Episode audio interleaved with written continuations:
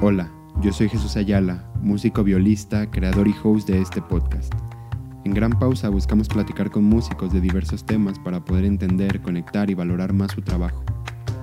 Gran Pausa significa en la música un tiempo marcado e indefinido para canalizar emociones dentro de una obra. Comenzamos. Bienvenidos, bienvenidos a un nuevo episodio de su podcast Gran Pausa. ¿Cómo están esta semana? Estoy con Grace Padilla. ¿Cómo estás? Hola, muy bien. Pues muy contenta de estar aquí. Muchas gracias por la invitación. No, no, gracias a ti. Eh, para que no sepa, Grace también tiene un podcast. Tiene un podcast que se llama Arte, Arte Viral. Eh, pero ahorita vamos a hablar de eso. Pero digo, para que sepan que también es podcaster. Wow, colaboraciones aquí sucediendo. Con todo. Eh, bien, pues eh, en general te hablé pues para hablar un poco de tu historia. Voy a bajar un poquito el micrófono, que siento que está muy alto, no sé. ok. Eh, ya, ahorita que me estabas contando más, no nos conocíamos de nada. Nos Sí, hablamos, nos escribimos ajá. por Instagram, después WhatsApp y ahorita estábamos platicando antes de empezar a grabar. Entonces, sé que eres, bueno, me contaste más bien que eres pianista egresada de licenciatura. Sí, justo acabo de egresar. eh, salí en el, bueno, 2019, ya no hace tampoco, pero pues por todo el tema pandémico y ahora sí que apenas estoy concluyendo el trámite de la titulación. Pero sí, soy egresada de, de piano. Ok, bien. Pues me gustaría, para comenzar, la pregunta que siempre le hago a todos mis invitados, que me contabas un poquito de tu historia. ¿Cómo iniciaste en la música? ¿Por qué? Ok, pues bueno, yo empecé en la música em, gracias a que mi papá pues siempre fue, eh, fue mi mayor influencia en ese sentido, me, me llevaba, eh, me- él me regaló mi primer teclado, siempre tuve como que una inclinación natural porque en mi familia ya hay músicos, eh, pero mi papá fue digamos quien me regaló que si la guitarra, que si el piano y ya posteriormente como a los 12 años ya entré a clases de piano particulares.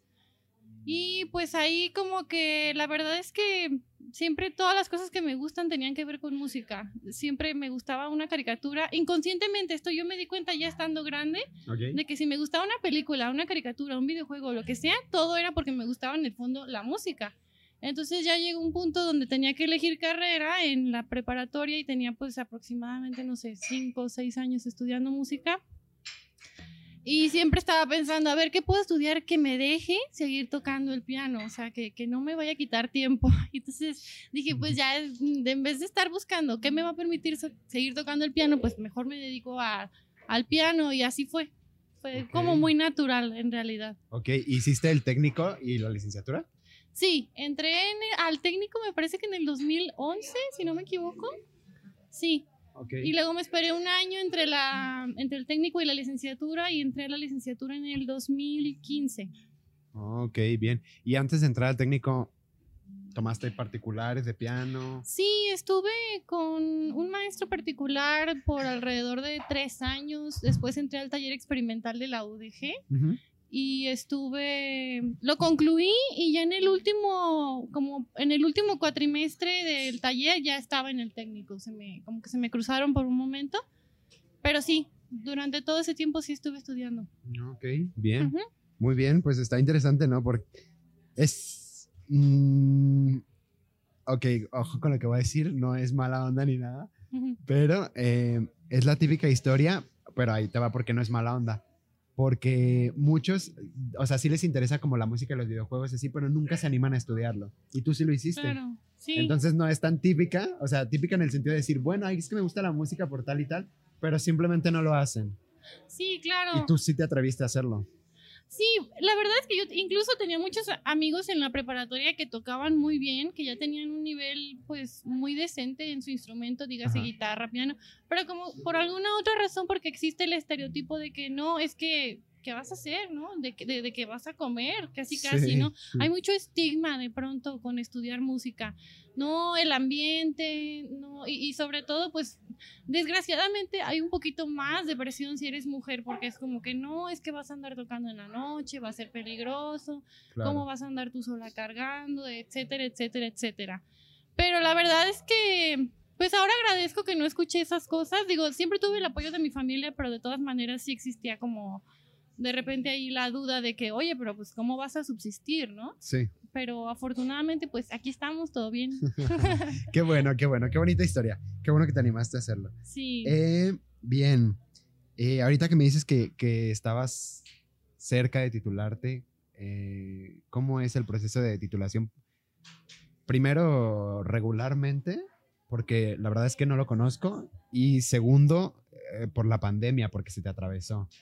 Entonces, Claro. 2019, ya es 2021, no sé si ya terminaste, si ya de plano ya tienes tu papel o Mm, Estoy preparando el recital, Ok. porque yo me tengo que titular por recital.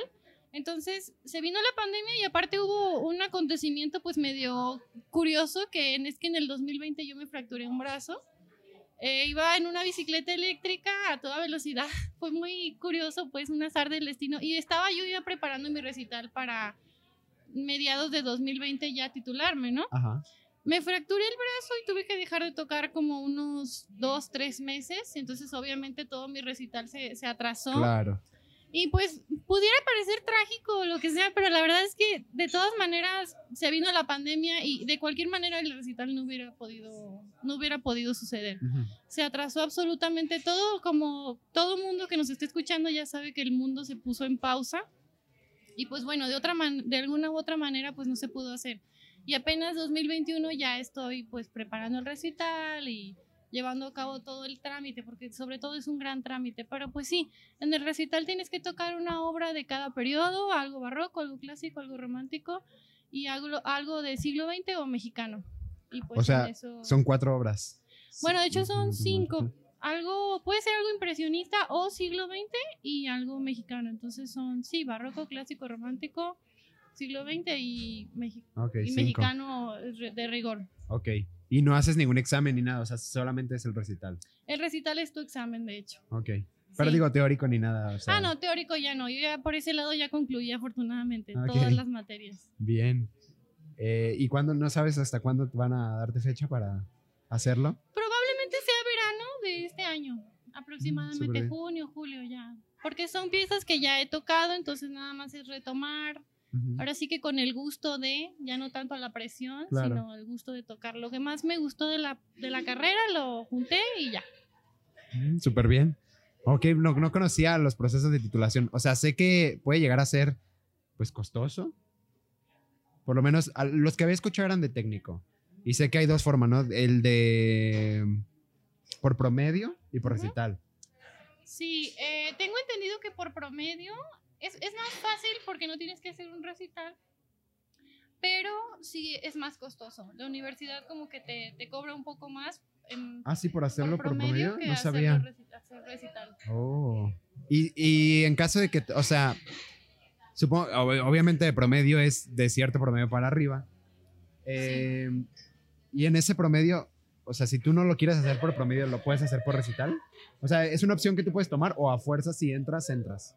No, no, no. Obviamente si tú quieres hacer tu recital, tienes todo el derecho y lo puedes hacer, pero ya lo haces no como un examen, sino por el simple gusto de, pues, concluir de esa manera, porque de todas maneras estudias para ser ejecutante, estudias para tocar, para compartir tu música, Claro. pues es una muy buena manera de titularse. Ahora, que si te quisiste titular por promedio y lo podías hacer también, pues en estas circunstancias pandémicas, yo creo que es totalmente válido. Yo la verdad no lo estoy haciendo por promedio, tengo el promedio, pero te- no, no lo puedo hacer porque tengo un, pues ahí una materia que tuve que cursar. Se me atrasó, este, o sea que tuve que cursar dos veces, Sí, sí, sí. entonces pues me atrasé en ese, en ese aspecto y es muy rigurosa la, los requisitos, en el, en el sentido de que no te puedes ya titular por promedio, aunque tengas el promedio, si repetiste una materia, estás fuera. De verdad. Ajá, entonces es mi caso, pero pues digo, ay, pues ¿qué tiene? De todas maneras tengo que tocar, para Pues eso sí, estudié, entonces para pues, eso estudiaste, cero para problema. Ok, bien.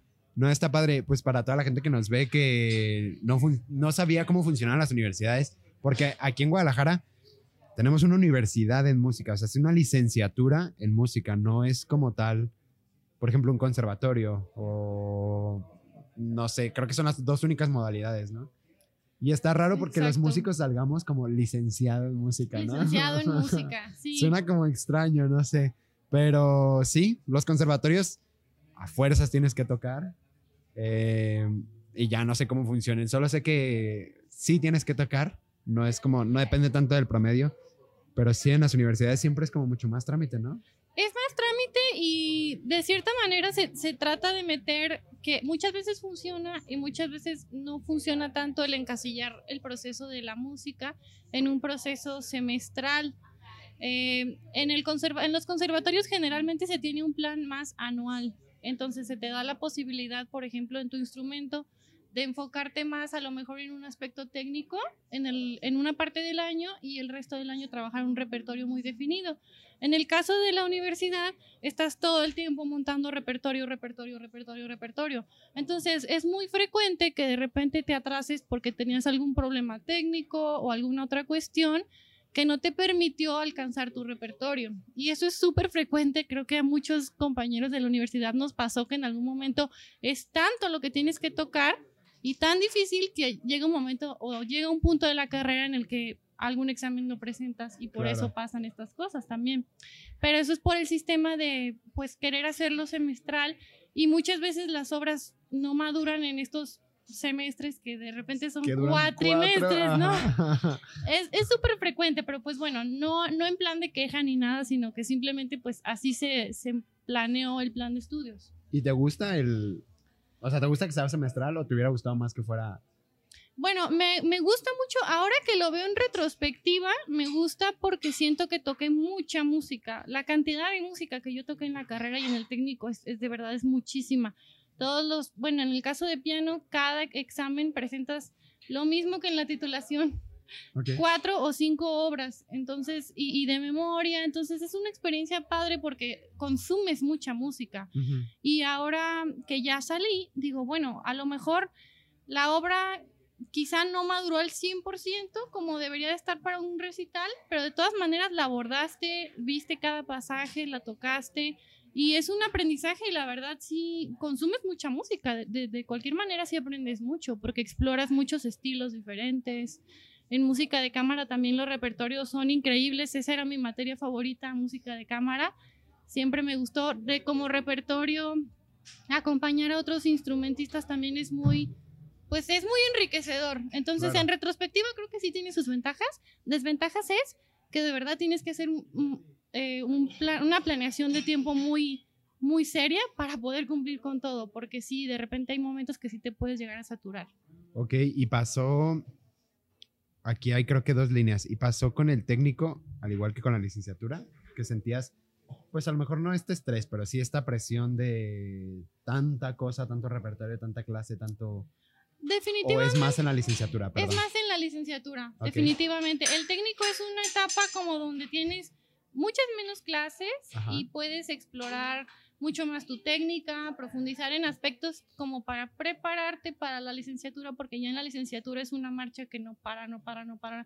Y si hay algo técnico que no resolviste en, el, en la carrera técnico, pues ya tienes que trabajarlo como algo extra. Pero ya en la licenciatura es donde viene la saturación de pronto. Por eso si ustedes están en técnico, aprovechen mucho para precisamente trabajar su técnica y como unas bases sólidas que a la hora de la licenciatura les vayan a permitir trabajar sin tanta, bueno, trabajar con buenas bases. Sí, porque uno pensaría que es al revés, ¿no? Que el técnico te lo puedes tomar mucho más relax porque no es tan como una licenciatura, que luego estudio, que al rato estudio, y, y, que en la licenciatura ya le vas a echar ganas. y, es, es, al revés, en la licenciatura te van a poner obras muchísimo más difíciles de las que ves, el instrumento que sea que, que toques, ¿no? Sí. Y, y como no vas a estar preparado para esa técnica, esa condición, etcétera, etcétera, pues ahí es cuando te vas a encontrar, ¿no? Con la cruda realidad. Sí, de, de hecho pasa mucho que, que, terminas el técnico y de repente el, el, programa de lo que tienes que presentar en primero de licenciatura sí da un brinco muy significativo.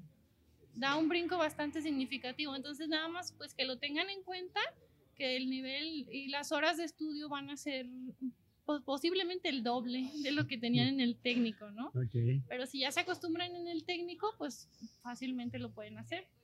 Ok, y esta experiencia de ser pianista cambia mucho, o sea, lo que tú has visto con otros instrumentos en comparación, porque sabemos que los pianistas son de los instrumentos que más hay en la, en la escuela de música, no por nada, pero pues es, hay muchos, igual que violines, igual que cantantes, igual que guitarristas. Sí. o sea, hay ciertos instrumentos en los que hay más. Entonces, ¿cómo, ¿cómo te tocó vivir esa parte? Porque, por ejemplo, te voy a poner un ejemplo, perdón. Eh, en el caso de las violas, en el técnico, éramos, pues bueno, tú sabes que es la única viola de licenciatura hasta el momento sigue siendo Saulo. Exactamente. Entonces, sí. Saludos es- a Saulo. Es la única, saludos a Saulo. es la única viola de licenciatura. O sea, quiero que escuchen esto. De toda la carrera de licenciatura es la única que hay. Y todos los demás son de técnico. Y serán menos de 20. O sea, menos de 20 violas. A veces Es violines hay como 70, yo qué sé. sí, muchísimos. O sea, hay muchísimos. sí. Entonces, eh, en esta comparación de, por ejemplo, tiempos de clase, eh, en la presión, porque, por ejemplo, como pianista, al tener tantísima competencia o cualquier instrumento que sea vasto, eh, pues tienes que sobresalir. Entonces, bueno, entiendo que es una competencia, eso ya es como a lo mejor más personal, pero de todos modos los maestros te exigen y a ver. Definitivamente influye el hecho de que seamos muchos pianistas, porque ya tienes muchas más referencias de tus compañeros, ¿no? Del avance de tus compañeros. Y quieras o no, es, es inevitable compararse. Y, no de una manera negativa, yo creo que todo depende de cómo tú lo veas. Puedes compararte en el sentido de aprender de los demás. Siempre puedes voltear a ver a tu alrededor. Y a mí se me hace muy gratificante. De hecho, he visto crecer a muchos de mis compañeros y me da muchísimo gusto verlos cómo avanzan, verlos cómo Claro. entran, qué es lo que tocan, porque para esto también tienen que saber que en todos sus exámenes sus compañeros van a estar ahí. Claro. Entonces, todos ven tu progreso y así tú como ves, de esa misma manera tú ves el progreso de los demás y como puede ser, si te lo tomas mal, te puede afectar, si tienes algo- a lo mejor alguna mala manera de verlo, pero si te lo tomas bien, es súper gratificante ver cómo tus compañeros van creciendo contigo, van avanzando contigo. Y ahora el tema de la comparación, pues de nuevo, te lo puedes tomar como algo positivo. Eso la verdad es que sí te motiva, te motiva esa competencia, pero una competencia sana. Hay de todo, yo creo que gente tóxica existe en todos lados y competencia tóxica existe en todos lados, no nada más en la música. Pero yo trataba de verlo como, ok, pues todos están echándole ganas, están estudiando muchísimo, pues ¿por qué yo no? Y punto, ¿no? O sea, como verlo de que tienes más referentes y pues por lo tanto también el nivel de exigencia como que sí se pone cada vez más, ¿no? Porque ya tienes mucha más, muchas más referencias y de repente es interesante. Obviamente también hay mucha exigencia en otros instrumentos, pero, pero en piano definitivamente también siento que es una de las áreas como más, pues más, ahora sí que ¿Competidas? competidas, es muy competido, pues es que somos muchísimos. sí. Ahora sí que, bueno, en mi generación creo que entramos tres pianistas y las tres mujeres. Ah, Fue bien interesante. Eh, y ya pues obviamente cada quien se desarrolla diferente, algunos este, nos atrasamos o, o- o salimos todo, todo, Juntos. todo bien o todos juntos, pero bueno, ya eso no importa, el- sino el hecho de precisamente de ver cómo crecen los demás y ver cómo Claro. vas creciendo tú. Y entran muchos menos a la licenciatura que al técnico, obvio, ¿no? Sí, sí, sí. Realmente ya la licenciatura, como que, bueno, hay muchas personas que se quedan contentas con el nivel que alcanza- alcanzaron en el técnico y a lo mejor quieren irse a otra área artística, lo cual es muy común. Tengo compañeros que después del técnico en piano se fueron a cine, se fueron a otra área relacionada, se fueron a pedagogía y ahora son maestros, no Composición. hicieron la metodología Suzuki, hicieron X o Y, y pues complementa y está perfecto. Yo en mi caso dije, pues yo quiero seguir, ¿qué es lo que me puede beneficiar más? Pues piano, y pues por ahí seguí, ¿no? Y aparte también tiene que ver, siento que, siento más que nada con tu relación también con tu instrumento, con Claro, tu... tienes que sentirte bien. Tienes que sentirte bien ¿no? conectado y que vas bien encaminado también con la relación con tu maestro, ¿no? Que tengas un buen maestro. Yo tuve la fortuna de tener excelentes maestros. La verdad me siento súper afortunada. Nunca conocí lo que es un, ma- un maestro así como pues tóxico o maltratador o de esos que te hacen llorar. Jamás, jamás. De verdad estoy súper agradecida. Y hasta la fecha con, con súper buenos maestros. Saludos a maestro Giovanni, maestra Landín, maestra Y Carolina. y saludos a esos maestros duros. No vamos a decir sus nombres. ¿verdad? Sí, claro, que también te forjan. La verdad Claro. es que a veces uno sí necesita que le digan lo que tiene que escuchar. claro, pero a veces un exceso, no sé, creo que a veces es muy malo. Sí. Eh, bien, pues me quedé en shock.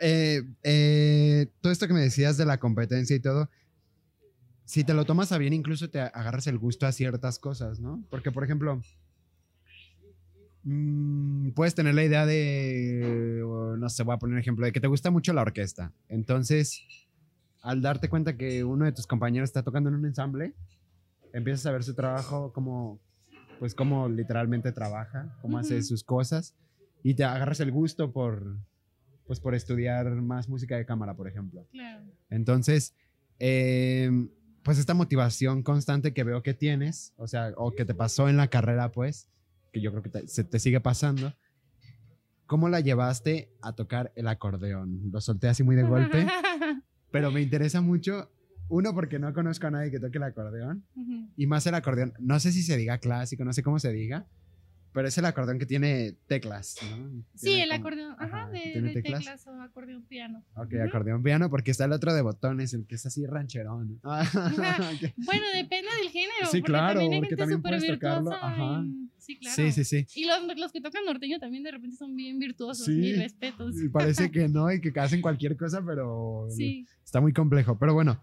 eh, esa motivación la encontraste porque me dijiste que empezaste a tocar en qué año el acordeón. El acordeón en el 2017. Y- Ya o sea, y- unos- O sea, dos años antes de salir de la carrera. Sí. Entonces, verdad- ¿por qué? Es- Fue un azar del destino. Yo siempre había tenido, siempre, siempre me ha gustado el acordeón. eh, me gusta mucho el, su sonido. Siento que es un sonido como muy cálido. Eh, bueno, cada quien cuando escoge su instrumento siente como una atracción natural. Claro. A mí me gustó, me gustaba mucho y lo llegó a mis manos porque por ahí me, este lo estaban vendiendo. De hecho, mi papá, como siempre, mi papá de que, oye, están vendiendo este acordeón, ¿qué? ¿Te animas? Y yo, pues claro, y ya me lo trajo para que lo viera y, y yo nada más de una nota, sí, me enamoré. O sea, es que algo muy bonito que siento que no sucede en el piano. Por ejemplo, tú lo has de conocer más con tu instrumento que es la viola, que tú sientes la vibración. O Sí. sea, el instrumento está pegado a tu cuerpo. Bueno, pues eso es algo que no pasa tanto con el piano. Entonces yo sentí la vibración de ese instrumento y dije, wow, o sea, es que esto está genial. Entonces empecé a dar unos acordes y ya, eh, pues me, me encantó y ya me lo compré y hasta la fecha, esa fue la historia. ok, bien. Oye, eh, ¿y por qué nada más el de teclas? Bueno, yo la verdad, como fue el instrumento que decidí comprar en ese momento y la verdad es que como yo soy pianista, fue sumamente sencillo acostumbrarme a él. La, el tema de los botones tiene un, tiene un, este, tiene intervalos, están acomodados en, está la tónica, el acorde mayor, el acorde menor, luego el de séptima y luego el disminuido. En los, en los bo- botones de la mano izquierda. Exactamente. Y están acomodados por cuartas justas descendentes y quintas justas ascendentes. Entonces, pues como eran cosas teóricas que yo ya tenía muy a la mano, Ajá. de repente pues yo sola fui descubriendo, ah, ok, ok, ok, ok. Y ya este, se parece mucho al piano. La verdad es que si son pianistas y quieren, están pensando en tocar un acordeón, eh, yo diría que sí se animen, al menos el de teclas. Ya el cromático, ese es otro tema, ¿no? Porque Existen los acordeones de botones que están afinados en una tonalidad en específico, que son los que se usan para la música norteña, por ejemplo, acordeón en fa mayor. Ah, ok. Ajá, o acordeón en sol mayor. Funciona, por ejemplo, como las trompetas. Y esos son los diatónicos, que son de botones, y pues realmente tienes esa limitación. El acordeón de piano pues es cromático, puedes tocar lo que tú quieras. Obviamente las posibilidades armónicas no son tan extensas como en el piano, Claro. pero pues ahí están. Y también existen los acordeones eh, cromáticos de botones, que es- en eso sí ya puedes tocar en cualquier tonalidad, pero eso sí, la verdad, están, es otro mundo, es otro instrumento, otras posiciones y todo. Wow, no sabía cómo funcionaban. O sea, yo solo los Ujú. veía y decía, está padre, pero no, tenía ni idea, sin cero, Sí. cero. Sí, sí, sí. Eh, y no fue difícil adaptarte a. Es que, como. Que no es como que sea un instrumento transpositor, porque iba a decir como que una tontería, pero. No, no, no, es normal. pero. mm, es que no sé cómo se le llame eso. Porque tú estás tocando, a ver, tú estás tocando ciertas notas con la mano derecha, que es donde está el teclado, ¿no? Exacto. ¿El fuelle se llama fuelle? Sí. Qué bueno que. Sí, el fuelle, ajá, el porque es un instrumento de viento. Es porque suena igual cuando entra y cuando, o sea, cuando se encoge y cuando Ah, se estira. Eso No es algo, eso es algo bien interesante, porque en el acordeón que yo toco, sí, es un acordeón, eh, bueno, como te dije, cromático, Ajá. pero sé que en algunos acordeones de botones, la nota es una cuando cierras y es otra cuando abres, con el mismo botón. Ok. En los acordeones ¿Y- y diatónicos. ¿Qué nota es? Eh, O sea, tú, Los por que ejemplo, si están tocas un do, sí, por ejemplo, si está afinado en una tonalidad en específico, fa, seguiría la siguiente nota de la escala, sol. Siguiente botón, la, cuando entra. y cierras si bemol, etcétera, ¿no? Ah, ok, ya entendí, ya entendí. Ajá, entonces eh, en ese caso de los que están afinados en, en diatónico, ¿no? Ajá. En una tonalidad en específico, pues sigue las notas de esa tonalidad, eh, la, la apertura y, y el cierre del fuelle. En el caso del acordeón que yo toco, no, es la misma nota, pero la intensidad o la fuerza con la que cierras es lo que te dice, pues, la intensidad de la nota. Si lo haces con suavidad, es una nota piano, y si lo haces con más fuerza, es fuerte. Wow, está bien loco. ¿Cómo te acostumbras a todo esto? Pues es muy intuitivo. La verdad es que otra cosa que me gustó mucho del acordeón, que no es tan natural en el piano, es, es las posibilidades melódicas, porque el piano, al ser un instrumento de cuerda percutida, pues no puedes hacer crescendos de una nota o disminuyendo de una nota. Entonces, todas las posibilidades que yo no tenía en el piano, las tengo en el acordeón y estoy, pues es algo que, no sé, la verdad cuando lo descubrí me hizo acordarme cuando descubrí el piano, como esa emoción de, de descubrir la música, de, como un juego, ¿no? Ajá. Que de repente ya cuando tienes muchos años estudiando te vuelves muy metódico, ok, voy a tocar esta pieza, la voy a leer, pero el acordeón fue como un descubrir y fue muy bonito. Por eso siento que también está de repente muy bien animarse a tocar otro instrumento porque es una aproximación totalmente diferente a la música. Aunque tú seas músico, Sí, otro instrumento es otro mundo y te puede abrir muchísimas posibilidades. Claro. Ok, y ok, para nada más terminar, una duda que tengo todavía del acordeón. Eh, ok, ya me explicaste cómo funciona lo del fuelle y la mano derecha. Ujú. Y ahora. es que no sé cómo expresarlo. Eh, dijiste que va por, in- por intervalos en la mano izquierda. Ah, la mano izquierda, por ejemplo, digamos que tengo do mayor, hay unas notas porque algo que tienen que saber es que los botones no los puedes mirar, es solamente con el tacto, no los puedes voltear a ver, no hay manera de que los puedas voltear Pero a van ver. por, hil- van por hileras, ¿no? Es como tres Sí. hileras así de botones. Las primeras que serán de. El- la primera hilera es el contrabajo, es, la ter- es una nota, una sola nota, Ok. no es un acorde, es una sola nota. Ajá. Luego tenemos la segunda que es la nota de la tónica, Ok. Esa es la que nos dice si tu acorde es do, o fa, o sol, o re, ¿no? Después tenemos el acorde mayor, que ahí es donde ya suenan tres notas simultáneas. El acorde menor, si seguimos en horizontal. Bueno, están como en diagonal un poquito. Ajá. Y luego tendremos el acorde mayor con séptima. Y hay unos acordeones que tienen el acorde disminuido. O sea, tiene cuatro hileras. ¿El tuyo tiene cuatro o cinco? El mío tiene nada más acordes mayores, menores y de séptima. Tres. Ajá. ok. ajá. Bien. Pero hay, hay infinidad de, de- Pero entonces eso, eso también hace que cuando, cuando tú tocas una nota y por ejemplo si el fuelle entra o sale y aparte presiones un botón, aparte todavía cambia otra nota.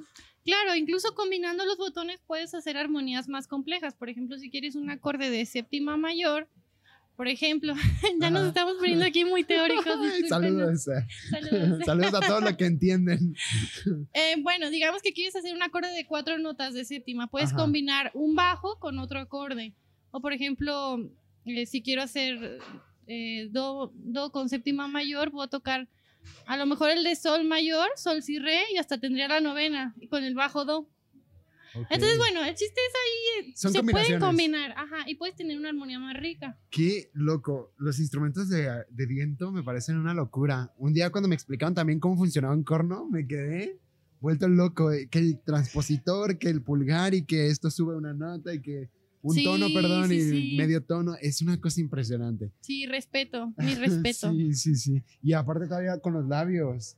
o sea, aparte Claro, todavía la posición. con los labios. y- sí, wow, es una cosa increíble. Yo como viola me siento menos entonces. ¿eh? No, pues yo con pianista ya está todo afinadito. Ay, ya sé, nada más llegas a mover los deditos. ¿no?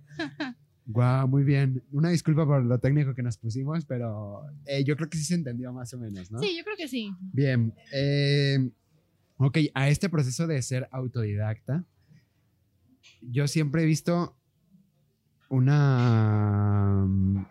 ¿Cómo decirlo? No una competencia, como...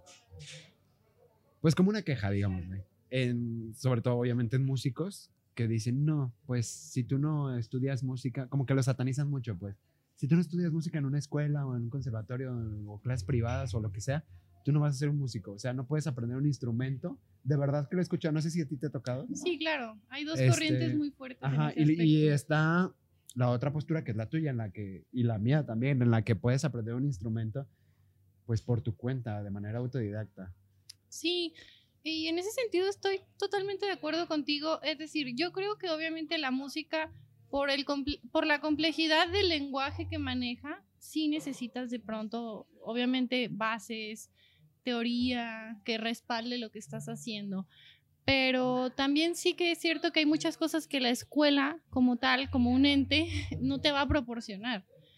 Te puede proporcionar muchas cosas muy útiles. Yo, por ejemplo, recibí solfeo increíble, que la verdad me sirve absolutamente para todo. No solamente cambió la manera en la que toco, sino la manera en la que escucho la música. Eh, teoría musical, análisis musical, o sea, todo esto te transforma la manera en la que haces música y en la que escuchas música. Pero sí que es cierto que hay muchas cosas que la universidad o, o la educación formal tal vez no te va a dar. Por ejemplo, yo que estudié en la escuela de música que está muy enfocada en la música académica de concierto, pues si tú, si de repente yo quería tocar jazz, pues mm, tenías, tienes que in- investigar por tu cuenta, ¿no? Digamos que te interesa otro tipo de música, no sé, tienes algún interés particular en la música de Medio Oriente o en ese tipo de escalas en ese tipo de sonoridad. Inevitablemente va a llegar un punto en tu carrera donde tú tienes que ser quien se educa, ¿no? O sea, tú te Claro. tienes que educar a ti mismo y precisamente ahora que salí lo estoy viendo más. Es como que, bueno, yo siento que acabé la carrera, estoy muy contenta con todo lo que aprendí, definitivamente aprendí muchísimo, pero no siento que ya se acabó ahí, no siento que ya terminó, siento que todavía me falta muchísimo y que por ese lado sí hay que... yo- es muy importante tener esa semillita de autoeducarse o descubrir o ser autodidacta porque tú puedes leer, o sea, por ejemplo, yo sentí que a mí me quedaron huecos de repente en historia de la música, por X o Y razón por estar enfocado tocando, por estar enfocado en análisis, en contrapunto, en lo que sea. Siempre te queda algún huequito ahí. Sí, que dices, algo me faltó. Eso no te lo va a llenar la universidad, no te lo va a llenar un profesor, o sea, puedes hacerlo tú. Ahí está el Internet, la herramienta más maravillosa que tenemos ahorita, que la verdad es un sueño, o sea, puedes acces- accesar a muchísima información y te puedes siempre edu- educar a ti mismo. Entonces, parte de eso es por lo que nació también de repente pues mi podcast. Yo dije, pues quiero seguir estudiando, no sé, seguir Claro. aprendiendo, seguir indagando. Entonces, ¿cómo lo voy a hacer? Pues voy a investigar y ya. Lo que investigue lo comparto. Simplemente, hay mil maneras de hacerlo, no tienen que hacerse un podcast si no les gusta hablar, no son parlanchines, pero si no, pues hay mil y un maneras. El chiste es edúcate tú, tú solo también y súmalo con lo que te da la institución a la que estás, en la que estás. Claro. Bien, pues fíjate que eh, hay un, pa- un par de historias. Eh, cuando, cuando yo empecé a ir a clases particulares, que ya tengo, no sé, varios meses yendo, eh, cuando llegué mi maestro me dijo, no, pues con quién estabas y todo, ya le conté. Y me dijo, y le conté, le dije, pues estuve un tiempo sin clases y estuve estudiando yo solo. Y me dice, ah, eso, eso es bueno. Él es, él es de Australia. Ujú. Entonces, o sea, para ver un poco cómo también, lo siento, pero también el lugar de donde eres y de donde, más bien no de donde eres, más bien de donde aprendiste o donde creciste, pues tienen ciertas ideologías o etcétera, etcétera. Y me dice, qué bueno, me dice, uno siempre hay que ser su propio maestro. Y yo así, pero me sale feo. Entonces, siempre como que me ha dado esa espinita de, no, o sea, tú puedes hacerlo, tú resuélvelo, tráeme tú una digitación. No porque yo me atuviera a él, simplemente porque, pues, a mí se me hacía muy fácil como preguntarle a mi maestro en la escuela, oye, ¿cómo se hace esta, esta digitación? O, o más bien, ¿qué digitación puedo poner aquí? O ¿cómo hago esto? Y si puedo hacer esto y no sé qué. Entonces, es- yo siempre buscaba como las respuestas y esa es una forma, aunque no se vea tanto, pero autodidacta de, pues, de Claro. aprender, ¿no? Desde tu instrumento. Y otras dos, eh, aquí hay dos, eh, son dos ejemplos y dos historias reales. Una de ellas es Keila Ojeda, ¿la, la ubicas? Es una chica que toca eh, oboe. ¿No la conoces? Ojeda, Keila que no. Ojeda. Ujú. Eh, participó aquí en el podcast, saludo a Keila. Eh, y ella nunca ha ido a una escuela. O sea, ¿De ella todo, todo- nunca, nunca, nunca, nunca, nunca. Todo lo ha aprendido en casa por sus papás Wow. y sabe muchísimas cosas de pedagogía que que de verdad yo veo a gente que estudia pedagogía y que no sabe ni la mitad de lo que sabe ella. Entonces, ahí está un ejemplo muy claro del ser autodidacta. Eh, y el otro es de una amiga que no es música, eh, que me estaba contando que no puede, ella no puede aprender de forma autodidacta porque, porque no, dice, yo necesito a alguien que me esté diciendo cómo se hacen las cosas. Entonces, ¿cómo ves tú esto? O sea, ¿realmente es porque lo necesita o es porque se lo han impuesto? En el sentido de que porque creo que va por un proceso de evolución y nos podemos meter en temas bien sí, profundos. Sí, eso ya está, da para mucho. La verdad es que es una pregunta muy compleja, pero sí que es cierto que hay algunas cuestiones, por ejemplo, eh, de repente se ha puesto muy de moda, no sé si te has topado con estos anuncios de YouTube de simple piano, aprende a tocar el piano, eh, musician. y es como, está excelente que fomenten el aprendizaje autodidacta, pero hay cuestiones en las que definitivamente necesitas la supervisión de alguien. Claro. ¿Para qué? Para no lesionarte. Eh, digamos, en el piano quizá es más accesible, pero en la viola me imagino la postura es algo que te toma meses, sino es que toda la vida eh, dominarla, relajar, todo esto, ¿no? Entonces, hay cuestiones en, en, específico de la música, que es el tema pues en el que yo estoy familiarizada, en las que sí, por, sí que sí, o sea, necesitas que alguien te supervise. Pero hay muchísimas otras también en la música en las que tú puedes ser tu propio maestro y yo estoy totalmente a favor Depende mucho de la personalidad, obviamente, de la, del individuo del que estamos hablando, pero eh, como te digo, hay muchísimas, es que la, música de repente siento que al estar en un ambiente muy académico de música de concierto tendemos a cerrar y cerrar y cerrar y cerrar nuestra visión de la música. Y la verdad es que la música es algo tan universal y es algo tan complejo que no se reduce nada más a la música de concierto o la música formal, es, es, más que nada es un medio de comunicación, también puede ser un medio de protesta, puede ser un medio de... Hay, hay muchísimas vertientes de, de, lo que puede ser la música, entonces definitivamente te puedes tú solo instruir en, en un área en específico que no te va a proporcionar, porque es imposible que una universidad, además, es imposible que una sola universidad te dé todo lo que la música es. La universidad que quieran, ¿eh? Exacto, la que sea, la que vayan. Entonces, por eso siempre tener como la, la inquietud de tú solo por tu cuenta. Por ejemplo, eh, producción musical. Es algo que es súper necesario, súper importante y, que en la universidad no, no te lo dan. Entonces salimos y somos así totalmente novatos yo tengo compañeros que saben producción musical y, los felicito de verdad porque eso es una herramienta que se va a utilizar sí o sí en el ámbito musical. Entonces, yo creo que tanto hay que tener como, más bien, lo importante no es si te gusta o no, sino que tengas la capacidad de discernir en qué cosas puedes depender de un maestro y en qué cosas no. Por ejemplo, ya en un nivel, si sales de la carrera, va a llegar un momento en el que a lo mejor ya no tienes un maestro formal a tu lado pero sí que puedes grabarte y con todo el conocimiento y toda la música que has absorbido durante todos estos años, tú puedes ser tu propio juez. Tú te puedes de repente escuchar y decir, ay, este fraseo no, hice este acento, el tempo, etcétera, etcétera. Entonces, creo que no descartarlo, no descarten ser su propio maestro porque de verdad se pueden sorprender de todo lo que pueden aprender por ustedes mismos y pues tener el criterio de identificar cuándo realmente desconoces algo y necesitas la asesoría de alguien más. Y también eso es muy valioso, saber reconocer cuando necesitas que alguien te, te enseñe, ¿no?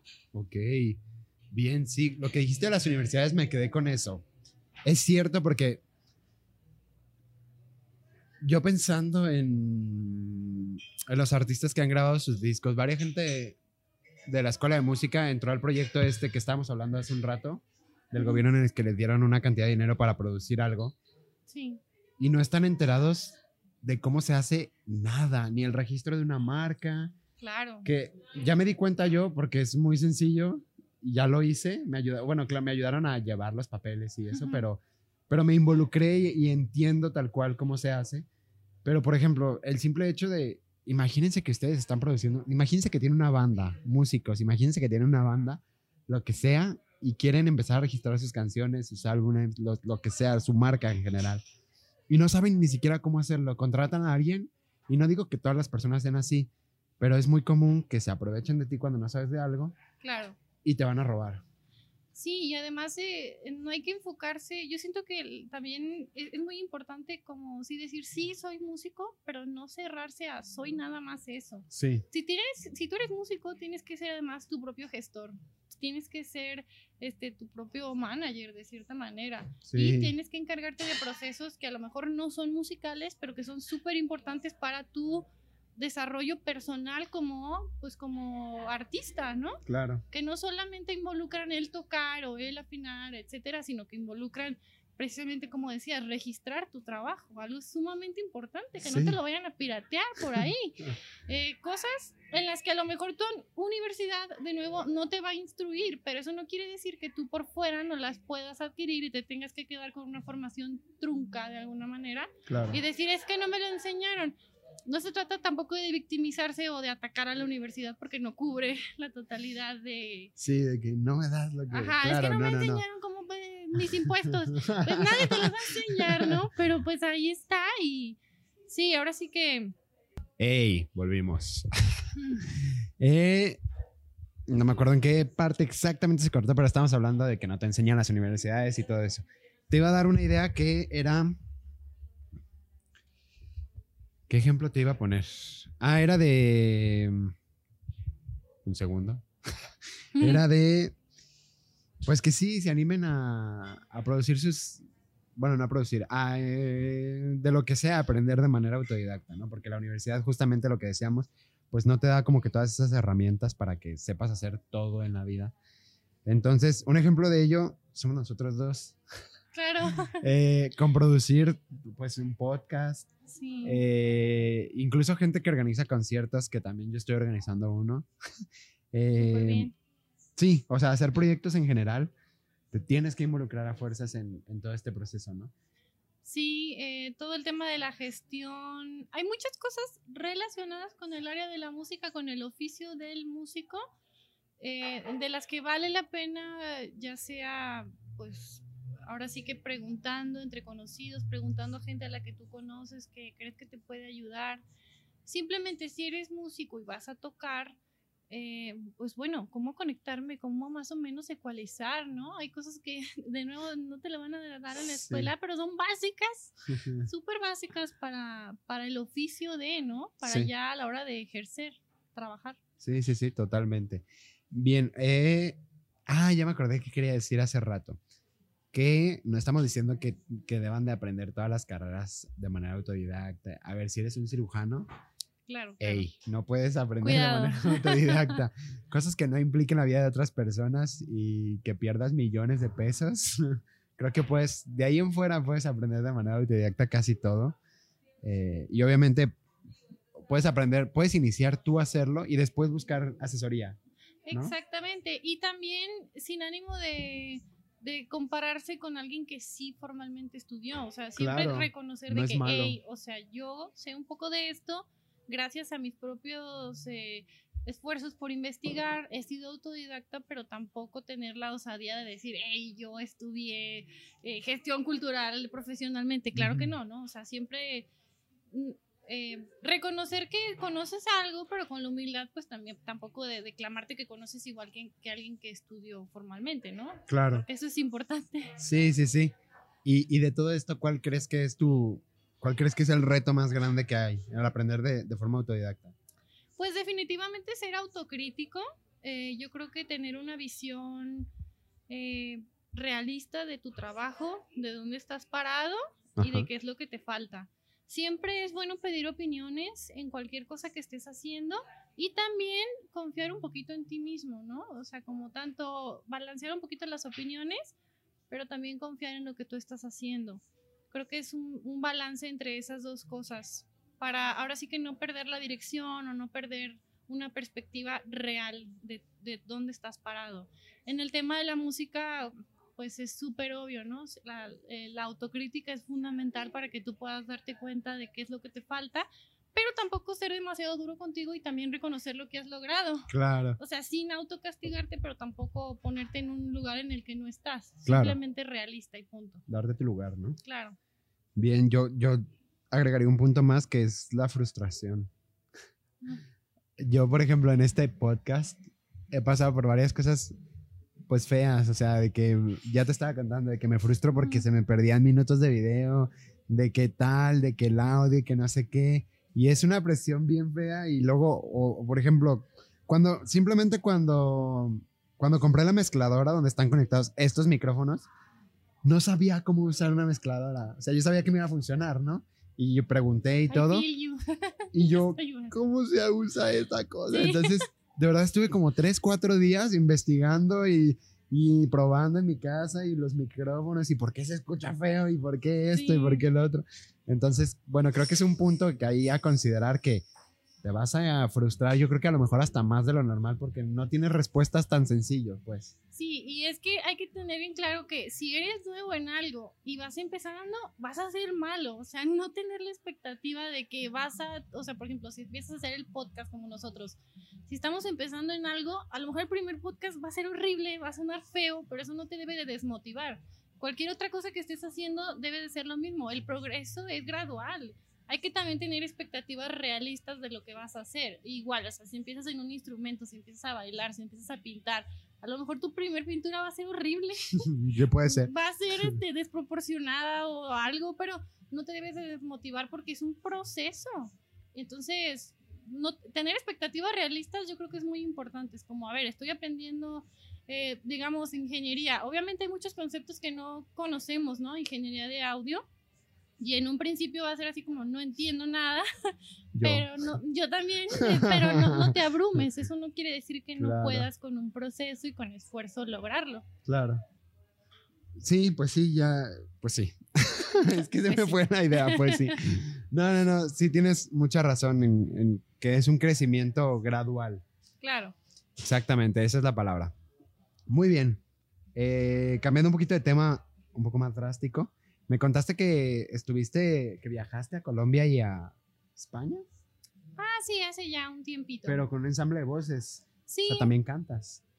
Sí, bueno, he cantado en ensambles corales porque me gusta muchísimo la música coral y es algo que le recomiendo a todos los músicos que nos están escuchando y no músicos también. También, también. Eh, cantar en coro es una experiencia muy bonita y yo tuve la fortuna de encontrarme con eh, personas que querían cantar y que terminaron convirtiéndose en amigas muy cercanas, actualmente amigas que quiero, que estimo muchísimo. Y pues con ellas tuve la experiencia muy bonita de, de hacer un cuarteto a capela. Uy, súper bien. Y nos fuimos a, bueno, estuvimos en varios festivales, aquí participamos en Jalisco Canta y luego nos invitaron al Festival Coral de Medellín José María Bravo Márquez y también ese mismo año nos fuimos a Corearte Barcelona, en 2015 fue. Ya hace mucho tiempo, sí, ya. ya. ¿Ya lo dejaron o sigue todavía? Ahorita ya lo, lo dejamos porque una de mis amigas, este, saludos Coco, Marcela se fue a estudiar canto a Montreal y está viviendo allá. Sí, muy bien. Pero algo muy bonito surgió de ese proyecto y es que eh, mi otra amiga que cantaba, una de mis, de, de, pues otra, otra miembro de ese coro, que es muy amiga mía, que se llama Andrea, está estudiando dirección coral. O sea, se enamoró tanto de la música coral gracias a ese proyecto y otras cosas que, bueno, ahora ya está, está por salir de dirección coral. Y ella estaba en piano conmigo y de repente, ¡pum! Se, se cambió. Sí. No, pues súper bien. Qué padre. ¿Y cuál, pues, cuál fue la experiencia ¿Cómo la viviste de irte a un festival? Porque bueno, aquí locales, no, a lo mejor no, claro que sientes presión, pero ahora ir a otro país a representar, pues no sé si a México, no sé si era como una especie de competencia, no, no sé bien cómo funcionaba el festival. Bueno, ambos fueron festivales como más amistosos, no eran como tal una competencia, pero sí tuvimos que hacer una audición para, pues, para, calificar.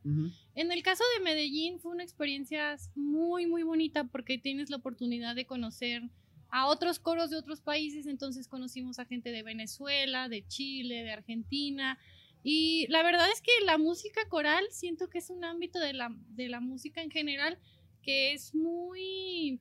Eh, o sea, es, es, un ambiente muy bonito, no es nada competitivo, es más bien como de compartir y la verdad es, un, es una dicha de compartir la música y especialmente la música coral es, es algo que sinceramente es muy especial, si no son si no se han animado a cantar en un coro porque dicen, ay, no, yo cómo voy a cantar en un coro si yo toco el fagot o algo así, ¿no? Yo no sé cantar.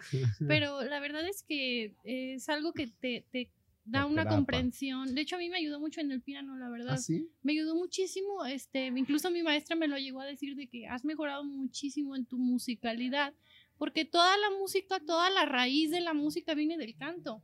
El primer instrumento en la historia que existió fue la voz humana. Claro. Entonces, toda la comprensión del fraseo, de la musicalidad y de comunicar algo con tu música viene del canto. Entonces, es extremadamente recomendable que sea cual sea el instrumento que toquen, canten, porque les va a enriquecer muchísimo.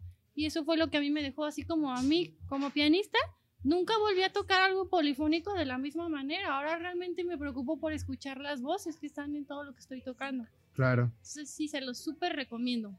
Sí, ya hemos tocado ese tema varias veces aquí sobre el canto y sobre cómo yo incluso descubrí el- la música coral, porque no, no me había acercado como de ninguna forma más que en clase de pedagogía, Ujú. pero hasta ahí, o sea, de ahí en fuera nunca como que me había acercado a ella, pero realmente es muy bonita y muy provechosa, o sea, sí te abre como mucha, mucho la mente, ¿no? Sí, además de que es un ejercicio que tampoco es tan sencillo porque tienes que tener una independencia auditiva y continuar con tu... En el caso del cuarteto en el que yo estaba eran voces independientes y cada una de nosotros estaba totalmente sola en su línea. Entonces no tenías ningún respaldo y era pues afinas o afinas, ¿no? Sí. Pero aparte de afinar y todo el tema de la musicalidad, que no, no me quiero poner aquí muy técnica, es el, el tema de compartir y de que de verdad es una sensación muy linda sentir que estás vibrando, porque literalmente cuando cantas tu cuerpo es tu, es tu caja de resonancia. Entonces eso y sentir que estás vibrando y formando un acorde, la verdad es que no tiene comparación con otra cosa que yo haya hecho. El cantar en coro es algo súper, súper bonito y terminas haciendo un vínculo muy especial con las personas con las que cantas. Claro. O sea, se termina formando un vínculo muy lindo y muy especial porque es una manera de compartir la música muy directa, literalmente muy, muy, muy directa. Sí, sí, sí. Ayer, ayer que fui al concierto de Supercluster. Ey, acuérdense del giveaway. Eh, este. Cantaron una. Pues sí, cantaron, tocaron una, una obra de John Cage. Y era. La obra decía que. Con, o sea, el concierto donde se fuera a ejecutar, las personas que lo fueran a tocar tenían que buscar objetos de ese lugar. No que tú llevaras los objetos para hacer las cosas percutidas. Y era, era como la primera parte del concierto, y las, de la obra, perdón. Y la segunda parte, o movimiento, o no sé cómo llamarlo, porque tiene otro nombre, pero no recuerdo ahora. eh, era con pura fonética. Era con puras palabras y con sonidos. Pero yo quedé maravillado. Dije, bueno, de John Cage, ¿qué puedo esperar? 4.33. O sea, no sé. Dije, ¿qué voy a esperar de John Cage? Y cuando estaban haciendo la percusión, dije, estaba padre. Usaron piedras y usaron ahí como platos y Sí. estuvo muy padre. Y cuando hicieron lo de voces, yo quedé y dije, wow. Estaba también maravillado con esa obra y dije, mira, qué bonito. Porque ellos nada que ver, o sea, no son cantantes, ellos son, no son músicos, pues, pero no son cantantes, ¿no? Muy bien, eh, qué interesante. Acérquense más a la música coral y van a ver que músico o no músico van a descubrir un nuevo mundo totalmente, ¿no? Claro. Bien, pues ya como último tema, me contaste que te fuiste de mochilazo a Europa. qué, qué divertido. Eh, ¿Cómo estuvo eso? ¿Por qué? Pues mira, la verdad es que tengo que echarles la culpa a mis amigas de Vocal Crea con las que viajé, porque ellas fueron... Ah, fuiste como en grupo. No, no, no. La primera vez que salí de México fue con ellas. Fue Ok. la primera vez que me subí a un avión así de plano. Yo, yo estaba, jamás había viajado en avión, jamás Ajá. había salido de, de México. Entonces yo me quedé de que, pues como que esto me gustó. Nada, pues me fui con, con una de mis mejores amigas eh, que se llama Andrea Jacqueline. Y pues simplemente fue, fue un, ahora sí que una aventura. Nosotros planeamos absolutamente todo, nosotros agendamos todo, nosotros compramos todo por internet, fuimos nuestra propia agencia de viajes. Y era de que, ¿a dónde quieres ir? No, pues a tal lugar, ok. Y búsqueda, búsqueda y búsqueda. Estuvimos como seis meses planeando y organizando Wow. Porque sí, les, o sea, si ustedes tienen planeado hacer un viaje y no quieren a lo mejor pagar un intermediario, lo mejor que pueden hacer es organizarse con mucho tiempo, pero es posible, o sea, que no les dé miedo también. Sí, se pueden eh, reducir costos mucho. se pueden reducir muchísimo los costos y ninguna agencia de las que nosotras buscamos nos cubría todos los lugares a los que queríamos ir. Ninguna, ninguna. Entonces dijimos, no, pues lo que más nos conviene es irnos nosotras y pues así fue, la verdad fue una aventura porque sí había lugares en los que no hablaban inglés, y era así de que casi, casi con señas, de repente perdidas, de, de repente casi se nos va el avión, cosas así, anécdotas muy chistosas, pero creo que viajar también te, te forma, o sea, como que te, te da experiencias que se- ya se te quedan y de las cuales aprendes mucho, vale la pena. Y vi que fuiste como a varios lugares eh, importantes para la música, ¿no? Y visitaste ahí varias cosillas. Sí, ¿Cómo estuvo esa parte? Pues muy interesante. Yo la verdad, este, tuve la oportunidad, la fortuna de hacer una ruta que me gustó mucho y pues pude ir, eh, ahora sí que el centro de la, de la música occidental pues es Viena, ¿no? Sí. Entonces pues ahí estuvimos en el movimiento a, el monumento a Mozart, visitamos la ópera de Viena, este, visitamos la casa de Beethoven, una de las casas en las que vivió y pues, eh, pues muy gratificante, la verdad es que aprendes mucho de historia. Yo sí les recomiendo que si van a ir a un lugar, sí se, se documenten un poquito, traten de investigar para que tenga más eh, significado la experiencia ya al momento en el que estás ahí, ¿no? Cada una de las ciudades que visitamos pues tenía muchísima, muchísima historia. Y pues nos recibió también eh, mi cuñada Erika. Ah. Saludos Erika, nos recibió en Budapest y porque ella está estudia estaba estudiando ahí una maestría en ópera. Mm, Entonces ella estudia en el Conservatorio Franz Liszt y pues ahí nos recibió unos días también, lo pudimos conocer y todo. Muy bien. Ahorita que dijiste Viena, hay una persona que nos escucha en Viena. No sé si es una persona o varias, pero saludos. Co- Saludos. coméntanos, por favor. y dinos quién eres, porque ¿cómo que nos escuchan desde Viena? Sí, qué locura. Sí, yo dije, ¿qué? Pero bueno. Eh, sí, es una experiencia muy bonita. Bueno, de mochilazo así tal cual yo nunca he viajado. Pero solo, solo, solo, solo, yo sí he viajado. Wow. Está, está muy padre. Es una, Sí. y, y más cuando tú planeas tu viaje. ¿A dónde te fuiste? Me fui a Colombia a un curso, pero estuve una semana. Dije, si ya estoy aquí, me voy a quedar otra semana más. Claro, ¿a qué parte de Colombia? A Bogotá. Bogotá, qué Ajá. padre.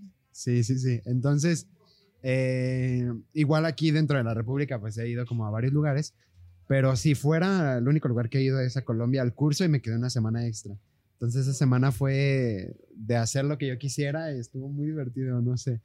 Es una Sí. experiencia muy buena y más cuando planeas tú tus viajes, que es lo que estábamos diciendo, ¿no? De pronto sí es, eh, ya por ejemplo, si estás en un lugar y estás tú solo, de repente, si tienes, ya llegas a casa y te, y te, Sí, te liberas de... Sentimientos muy Ajá. fuertes de repente, pero... Sí, pero además tienes que estar en un estado de alerta constante. Eso fue lo que a mí un poco me, me cansó porque fueron como veintitantos días, casi un mes, en el que me estaba muriendo de sueño y de que no te duermas en el metro porque te pueden robar.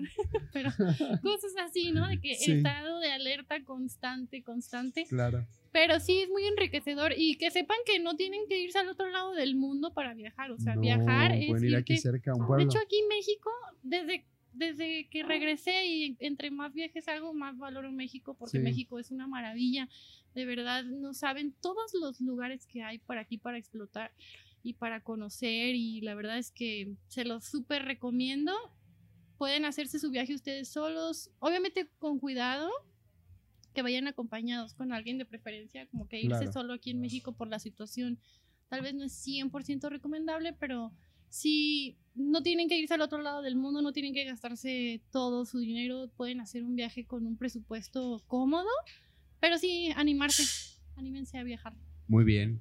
Muy bien, muy bien, Grace. Y pues, ya que sigue para ti, ahora que ya terminaste, que ya te estás titulando, eh, estás en tu podcast, Sí. ¿qué vas a hacer después? ¿Qué sigue para ti? ¿A dónde vas a ir? ¿Qué vas a hacer? Ay, pues son un montón de cosas. La verdad es que este año pandémico para mí fue una especie de descanso de la música. Eh, de alguna manera todas las actividades musicales se, se detuvieron un poco. Entonces fue un poco redescubrir también pues mi relación con la música. Eh, abordarla desde otra manera, ya no desde la de que tengo que cumplir con este examen, tengo que cumplir con este concierto, tengo que cumplir, sino de que voy a hacerlo por el gusto de, y obviamente sí, seguir trabajando, pues entre mis planes está obviamente seguir con el podcast, Ajá. que ha sido muy gratificante, como tú seguramente lo podrás rectificar, o sea, los podcasts la verdad es que es, es una necesidad de comunicar que a lo mejor siento que los que hacemos podcast tenemos, es que yo lo empecé por una necesidad de comunicar y ha sido muy gratificante ver cómo de repente alguien que no sabía nada de, una, de un compositor me dice, oye, lo escuché. Sí, definitivamente eh, sembrarle a alguien el interés por esto, a lo que nosotros nos dedicamos, que es la música, música de concierto, pues es algo que creo que hace mucha falta. Estamos en un círculo muy cerrado, de repente no nos damos cuenta de que el público es muy reducido y de que gente de nuestra edad, de otras áreas, a veces no tiene la menor idea de quién es tal compositor, tal o cual obra, de qué es la música impresionista, de qué es la música... Nada, entonces hay una labor muy fuerte que podemos hacer nosotros con esto del podcast para llegarle a más personas que por lo menos se interesen. Claro, muy bien, ¿no? Pues qué bueno que, que vayas a seguir con tu podcast. Eh, bien, pues las redes sociales las dejamos en la descripción, pero ¿quieres mencionarlas? Sí, pues estoy como Arte Viral Podcast en Instagram, ahí me pueden seguir, y en Facebook estoy como Arte Viral, son las únicas dos. Y en Spotify. Y en Spotify y en Apple Podcast y ahí las plataformas para, para podcast, ahí me encuentran como Arte Viral. Muy bien, pues lo vamos a dejar en descripción. Y pues nada, los ruidos que escucharon ah, es porque estamos, se me ha pasado decirlo en algunos, en algunos episodios, pero bueno, estamos en Roar Café, ubicados en Colonias 460. Estamos a dos cuadras de Chapultepec, ¿no? Sí, súper céntrico. Entonces, para que vengan, aquí nos pueden encontrar un día grabando con todo el set montado. y pues nada, no hay nada más que agregar. Eso diría todo. No, pues muchas gracias por la invitación y siga, este, me gusta mucho tu podcast. Gracias, así, todo gracias. muy bien. Pues aquí seguimos en el modo parlanchín para informarles. Muy bien, pues hacemos gran pausa la siguiente semana. Bye bye. Bye. Listo.